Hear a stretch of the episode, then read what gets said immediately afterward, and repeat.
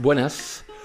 Bueno, pues si ayer explicábamos aquí las danzas a la muerte, eh, pues hoy escuchábamos las danzas a la muerte y explicábamos cuál es el sentido y para qué sirven, por qué eran, para qué se usaban. Pues hoy vamos a escuchar una jácara, que es esto que estáis escuchando, escuchando ya, de fondo. Esto es una jácara. Ahora voy a explicar por qué y para qué, y dónde y cómo se escuchaban las jácaras. Veis, mucha castañuela.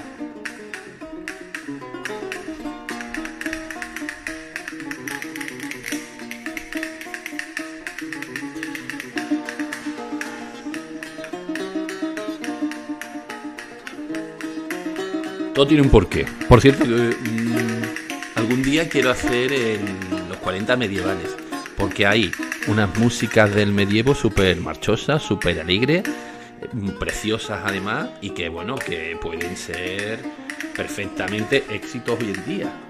O sea que, mm, no, envidia nada a cualquier éxito que pueda que podamos tener en el día, de hoy. Por lo menos imaginación, marcha y alegría que por cierto se ve un poco desenfocado. No sé por qué. Ahora parece que ya está más enfocado. Vale.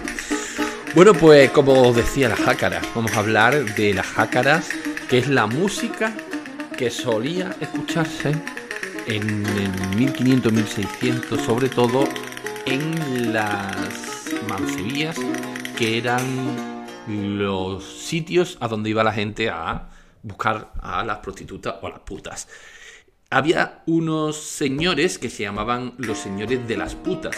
La cuestión de las putas no era una cuestión pequeña ni una cuestión menos importante en sus inicios, sino que el negocio de las putas, la trata de putas, de prostitutas, fue desde 1500 aproximadamente regulado por los reyes católicos y controlado por los grandes señores porque dejaba dinerito. Es decir, los señores más ricos de cada ciudad, de cada pueblo, eran los que controlaban las mancebías y las prostitutas. Y eran los reyes católicos los encargados de hacer las leyes con las que se regulaban las casas de putas, que eran las mancebías.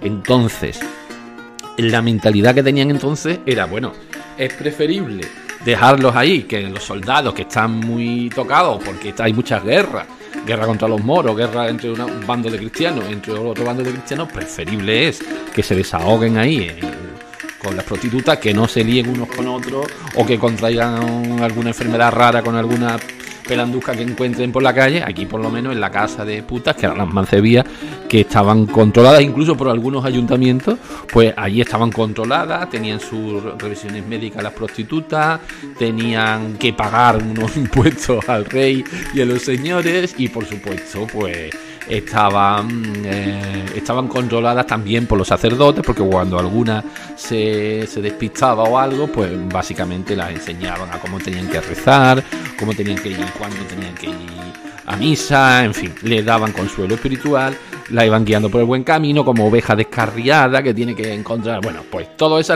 era la película que había alrededor de las mancebías, que la mancebía viene de la palabra mancebo, que un mancebo es un adolescente. Y aunque normalmente podían ser los adolescentes los que acudían a las casas de puta, pero en realidad no eran los adolescentes los que acudían a las casas de puta, eran todo el mundo. Especialmente en época de guerra, cuando la soldadesca estaba más falta de cariño porque se jugaban la vida cada día y cualquier día podía ser el último. Así que ellos querían buscar el consuelo de, y, de alguna prostituta que lo acompañara en su soledad, en esos momentos de angustia.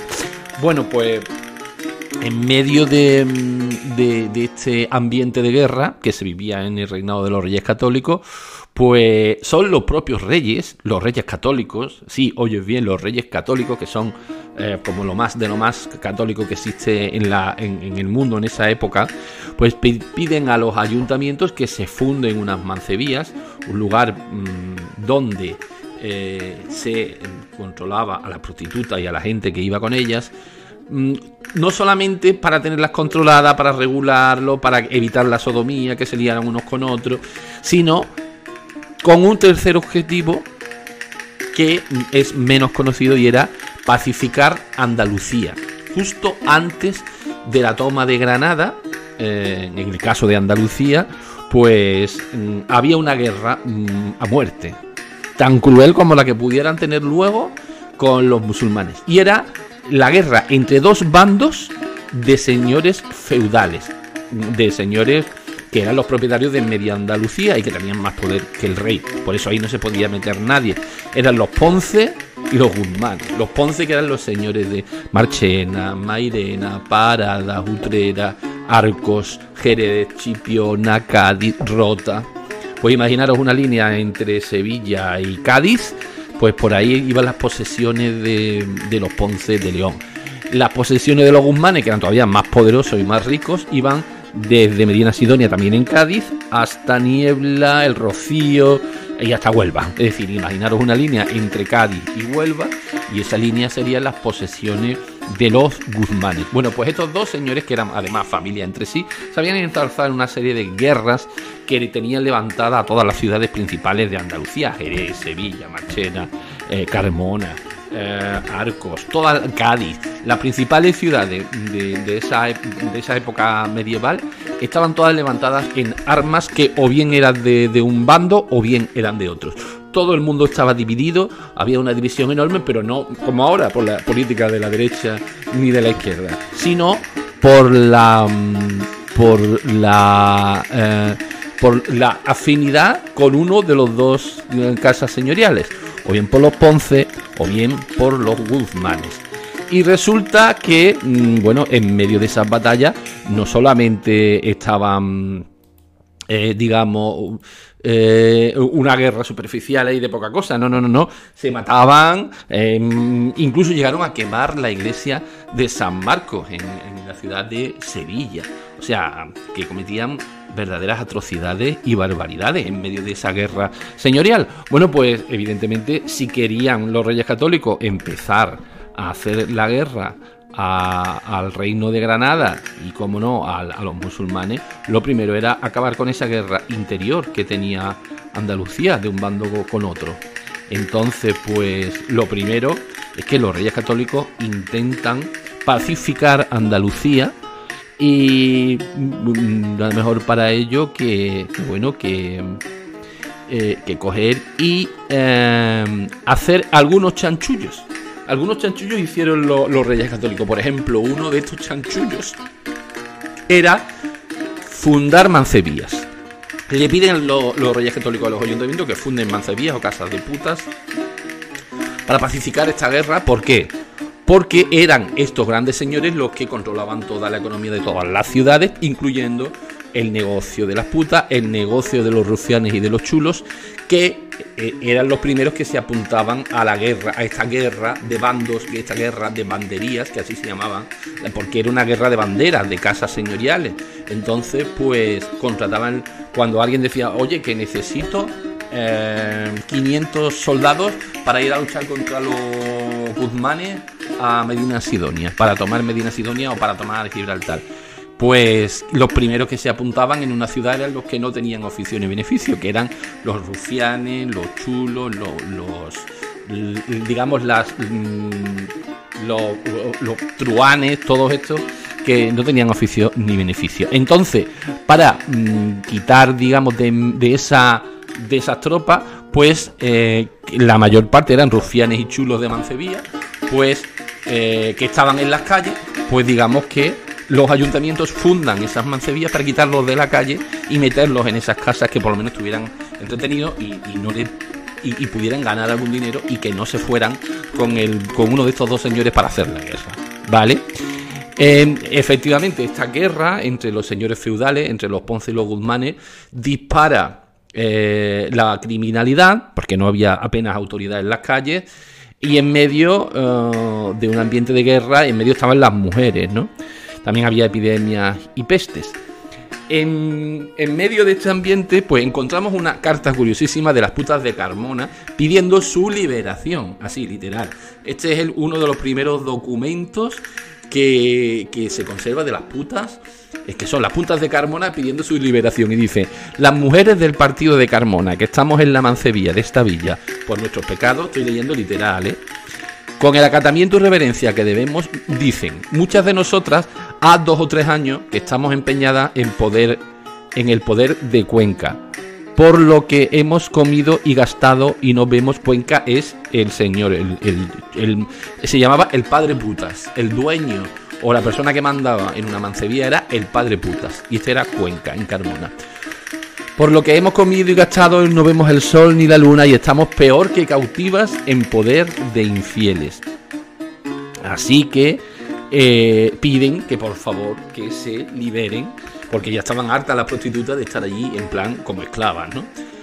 Em, y tenemos un primer texto de las putas de Carmona que le piden por escrito al ayuntamiento una serie de cosas.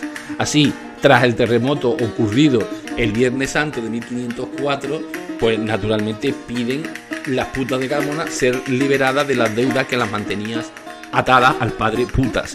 Son los mismos reyes católicos los que en 1500 piden al Consejo de la ciudad de Carmona que creen una mancebía pública y así ya se acababan todos estos problemas. Igualmente en Écija, los reyes católicos piden al ayuntamiento construir y reglar un prostíbulo municipal tras un escrito mandado por unos vecinos que Mm, denunciaba los asaltos a la ramera, a los rufianes y todos los problemas que por culpa de estas mancebías, de, la falta de mancebía, según ellos, se producía por las calles y es que las prostitutas estaban en las calles antes de estar en las mancebías. Por lo tanto, lo que se decide es ponerle unos locales controlados por los ayuntamientos, por el rey y por los duques, sacarle los impuestos, sacarle los dineros y meterlas en ese edificio que cada pueblo prácticamente grande tenía el suyo y cada ciudad tenía mucho, mucho más de uno.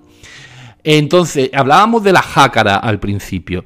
Pues la jácara, como te decía, son las em, la música que escuchaban esos rufianes. ¿Por qué? Bueno, porque efectivamente, si, si miramos un poco de, la historia, nos dice que la jácara era una balada, era una música que hablaba de los rufianes, los machotes, los bravos, proxenetas, chulos de putas o padres de putas, los carteristas y estafadores que componían el pequeño mundo del AMPA criminal de ciudades como Madrid, Barcelona o Sevilla en el siglo XVI y XVII. Estas canciones eh, eran jácaras que las cantaban actrices en teatros públicos y también se escuchaban en las tabernas, en las plazas, en las ferias y allí donde hubiera un público dispuesto a escuchar. Entonces, eh, esta jácara es la música que os he puesto al principio, esta que estáis escuchando todavía, que creo que se escucha así, a ver si yo puedo oírla. Sí, se oye perfectamente. Esta jácara es un, un sonido pues de, que era el sonido propio de, esa, de ese mundo, de, ese AMPA, ¿no? Entonces, el mismo Cervantes, en una obra que se llamaba El rufián dichoso, cuenta con, con humor un bravo que muestra a un compañero rufián una jácara que acababa de componer. Es decir, que en el rufián dichoso, un rufián es una persona que trabaja en una putería, pues mm, le cuenta a Cervantes que como uno estaba componiendo Mm, una jácara allí dentro del mismo, del mismo, de la misma putería. Además, eh, ¿para qué servía en esta sociedad la putería? Pues la putería funcionaba como válvula de escape para los jóvenes que, bueno, como no tenían vía de escape, eh, cogían lo primero que, la primera mujer que encontraban, a veces causaban adulterio, otras veces violaciones, otras veces se, sembraban el terror entre las niñas, las mozas, las criadas. Imagínate una criada que, no, que normalmente era. Mm, no era dueña de él. Y una esclava ni te cuento, era, las esclavas y las criadas eran dueñas del señor para el que estuvieran trabajando prácticamente. Entonces, pues ni para ti ni para mí. o sea, cogían y se iban a la puerta cuando salían por la noche, por eso tenían prohibido salir de noche, y solían eh, violarlas, cogerlas a la salida para los lavaderos, para las fuentes públicas, a cualquier hora del día, cuando una, criada, una moza o una esclava iba a, un lavadero o a una fuente pública a hacer alguna de las funciones que suelen hacer las esclavas en, en las fuentes públicas, pues las cogían y la, no se escapaban, vaya. Entonces, muchas de estas víctimas de, las puterías eran niñas, jóvenes menores, criadas que solían salir a la calle a realizar mandados en las zonas rurales o sin la protección de, nadie o de nadie de la familia. Total, que esto era un drama que le sucediera a una familia porque una mujer que había sido forzada ya no se podía casar, con lo cual era pues una boca más que tenía que alimentar esa misma familia y no se la podían endosar a nadie más para que la mantuviera porque ya nadie eh, ya estaba deshonrada y por supuesto ningún marido iba a querer casarse con ella. Entonces, ¿qué pasaba? Pues que la familia de la mujer que había sido deshonrada o forzada por alguno de estos rufianes buscaban venganza mm, y directamente iban al que había hecho eso y lo mataban directamente. Entonces, pues esto, una putería en medio de la calle o en un sitio poco controlado, pues acababa en un altercado público la mayor, mm, la mayor parte de las veces. Y luego hay otro detalle curioso, y es que las putas, las rameras, vestían unas ropas especiales para ser reconocidas por la calle, para que no se, para que no se confundieran con mujeres casadas o con mujeres honestas. Entonces, claro, ya sabía a quién se le podía, mm, digamos, los hombres que querían eh, jaleo, pues ya sabían a con quién se podían meter. Entonces, pues, em, pues directamente se iban según la ropa. Entonces, pues, estaba claro que la ropa era un distintivo importante. Ah, vamos a. Em, vamos a. estamos hablando del caso de Écija. Este, este, esta clase de ropa especial para ser reconocida.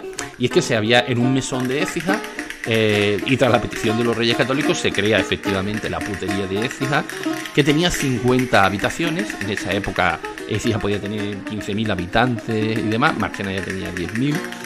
Eh, tenía 50 habitaciones y 50 rameras. Y lo llevaban los hermanos Luna y que eh, había sido adjudicado por parte del ayuntamiento a cambio de 68.000 maravedíes al año. Es decir, que si los, los que habían sido los adjudicatarios de la putería de Écija pagaban al ayuntamiento 68.000 maravedíes al año, es que probablemente sacaban el doble o el triple o el cuádruple. Es decir, que ya sabemos lo que ganaba la, putería, una putería explotando a 50 mujeres. Pues cerca de unos 300.000 maravedíes al año. Efectivamente, se, sabe por el, detalle, del, existe el documento que dice que en Écija las prostitutas vestían trajes especiales para así ser reconocidas por las calles al salir a la calle. Eh, llevaban unos mantos, un sombrero, unas pantuflas y unos guantes. Esta era la forma que tenían las putas de ser reconocidas en Écija. Se advirtió a los mesoneros, al mesonero que había cedido el local para esta casa de putas, que solo empleasen a verdaderas putas y no a amas de casa o, a, otras que se, y, literalmente dice, o a otras que se echen por dinero. Es decir, que las que fueran putas de verdad y no amas de casa y mujeres desempleadas o ociosas o viciosas. En Sevilla y Carmona, por ejemplo, estaba prohibido la entrada de los casados a las mancebías. Y por supuesto, cuando había misa, se cerraba la putería. ¿Por qué? Pues para que, bueno, para que mm, todo el mundo fuera a misa. Entonces, pues en el horario de misa, todo el mundo a misa, incluido las putas. No se podía ir nadie a, la putería en horario de misa, de, imagínate, el, a las 12 del domingo, pues todo el mundo a la putería y se cerraban todos los edificios públicos y demás y todo el mundo a misa, ¿vale? Y en, en, en algunas ciudades, por ejemplo en Alcalá de Guadaira, solicita en el 1491 que la ciudad de Sevilla le mande una comisión para asesorarles de cómo crear una mancebía, porque ellos no sabían y como ya habían visto que en Sevilla había una que funcionaba bien, pues querían mm, que le diera consejo el ayuntamiento de Sevilla al de Alcalá de Guadaira sobre cómo se creaba una putería, así que tampoco están tan alejados las putas de los ayuntamientos. O sea, que los mismos ayuntamientos eran los que gestionaban las putas en el 1500.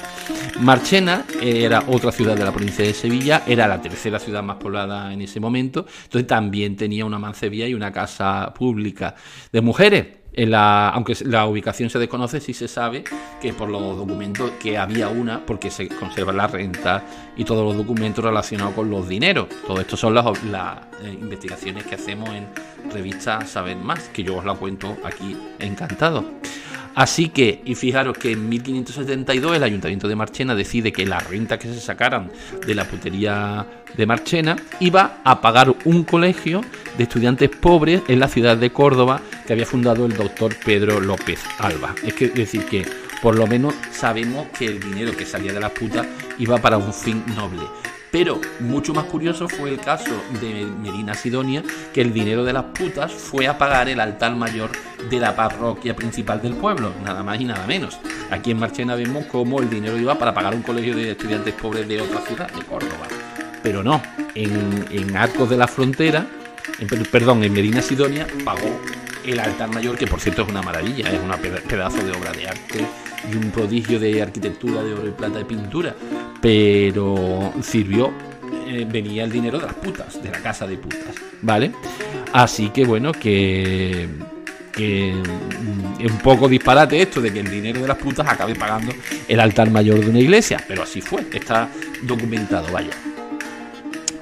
Bueno, ¿y qué tiene que ver la, creación de, de estas prostitutas con, con la pacificación de Andalucía, en donde, como decimos, había mucha guerra? Bueno, pues porque, em, porque evidentemente cada vez había más violencia en la sociedad y entonces pues prácticamente era un peligro que, que las mujeres, que las putas anduvieran por las calles sueltas, como solían.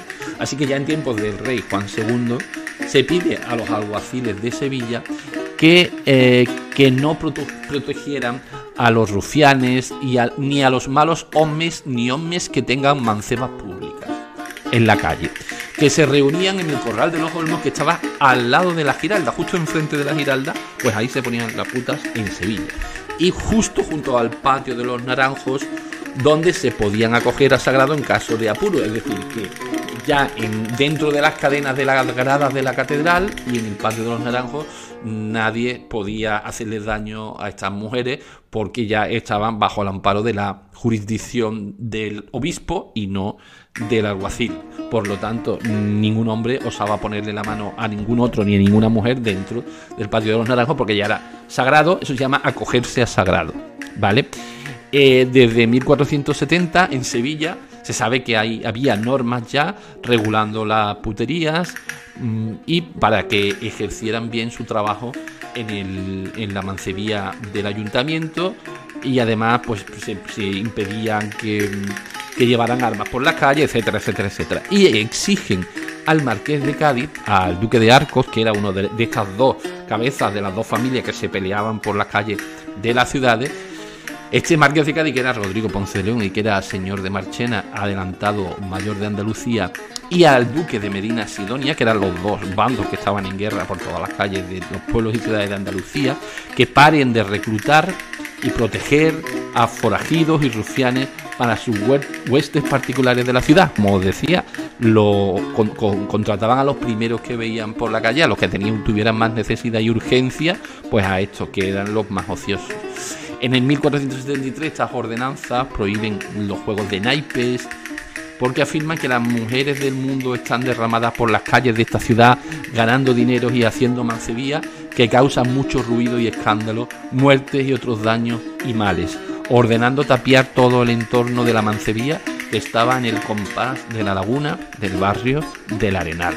La calle Castelar Molviedro era ese antiguo compás de la laguna donde estaba la muralla que tenía la mancebía, que fue destruida en el siglo XVIII. Y allí, aquella zona, aquella laguna del Arenal, llegaban los domingos y festivos multitud de jóvenes labriegos, imaginaros todos los domingos, el labriego, el labrador eh, que estaba en cualquier punto de los pueblos de alrededor de Sevilla, toda la semana trabajando y llega el momento del desahogo del domingo, pues se ponían su camisa blanca nueva, de hilo, y se iban a Sevilla, al corral de la laguna, a la putería, a echar un ratillo. Y entonces, pues allí se gastaban sus jornales en la casa de, puta. También iban los marineros del puerto, los trabajadores, los cargadores del, puerto y de cualquier obra, a que los domingos anclaban las naves en el puerto y se iban también a la casa de puta. Así que eh, como había mucha gente que los domingos iban a buscar a las putas a Sevilla, pues se permite que esta casa de puta abriera los domingos también, que estaba prohibido porque, como os digo, era el día de la misa. Entonces, eh, solamente en Sevilla y solamente em, en esa zona se permite que a partir del toque de campana del mediodía, es decir, que ya hubieran ido a misa, y, a partir de la festividad de la Magdalena, que es en julio, en verano, que es la época cuando más calor hace, pues las prostitutas eran atendidas por un por un predicador. Es curioso esto. Fijaros, el día de la festividad de, la Magdalena y a partir del toque de campana, las prostitutas que arrepentidas, mm, más arrepentidas, acudían al encuentro de un predicador que iba allí a verlas y amonestar a las mancebas y les pedía que abandonaran su oficio y que entraran en una casa de prostitutas arrepentidas. Es decir, que aquellas que quisieran salirse de la putería podían salirse perfectamente y así con la promesa de obtener una dote, es decir, el mismo cura les daba un dinero para casarlas con la intención de buscar marido después de haber pasado un tiempo y que se fuera de la ciudad la memoria de que había sido prostituta. Y estas eran las mm, casas de arrepentidas, que eran recogidas o arrepentidas, así se llamaba, y que, eran cortesanas que habían decidido abandonar el oficio de puta y se habían dedicado y decidido a hacer pues casarse para poder tener una vida un poquito más tranquila, ¿vale? Y encontramos aquí a quienes eran los verdaderos señores de las putas. la familia Fajardo, que era una familia de aristócratas sevillanos, eran los verdaderos señores de putas, de las putas de Sevilla, que tenían en Andalucía nada menos que 15 mancebías. Toda esta gente que, que, ejercían la renta y cobraban la renta de 15 mancebías. Y ya hemos visto más o menos cuánto montaba al año una mancebía como la de Écija, pues imaginaros 15 más, 14 más. 15 mancebillas en Andalucía tenían estos fajardos.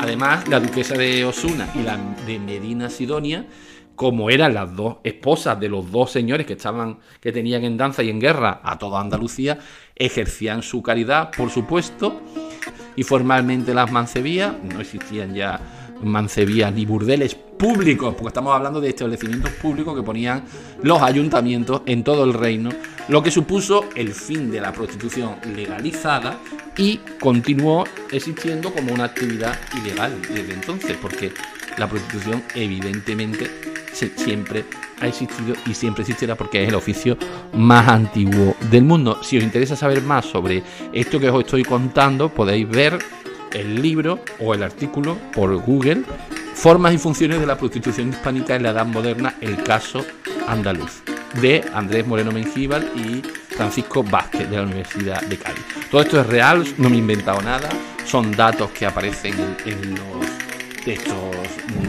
científicos, que podéis encontrarlo en internet, y todo esto es la pura realidad de lo que sucedía con las mancebías en Andalucía. Así que, pues ya lo tenéis ahí, y espero que os haya gustado este vídeo y que si os interesa sigáis eh, escuchando y viendo las historias de revistasabermás.com que bueno tenemos nos gusta indagar en todo este tipo de historias nos preguntamos el, qué y el por qué y el cómo de las cosas queremos siempre saber más de lo que está sucediendo en eh, en, todo, en, todos los aspectos de la sociedad. Sobre todo queremos, nos interesa saber un poco más de, de, dónde, de dónde venimos, quiénes somos y cómo se ha construido la personalidad pública que tenemos a día de hoy. Así que nada, gracias por vuestra atención y eh, mañana más.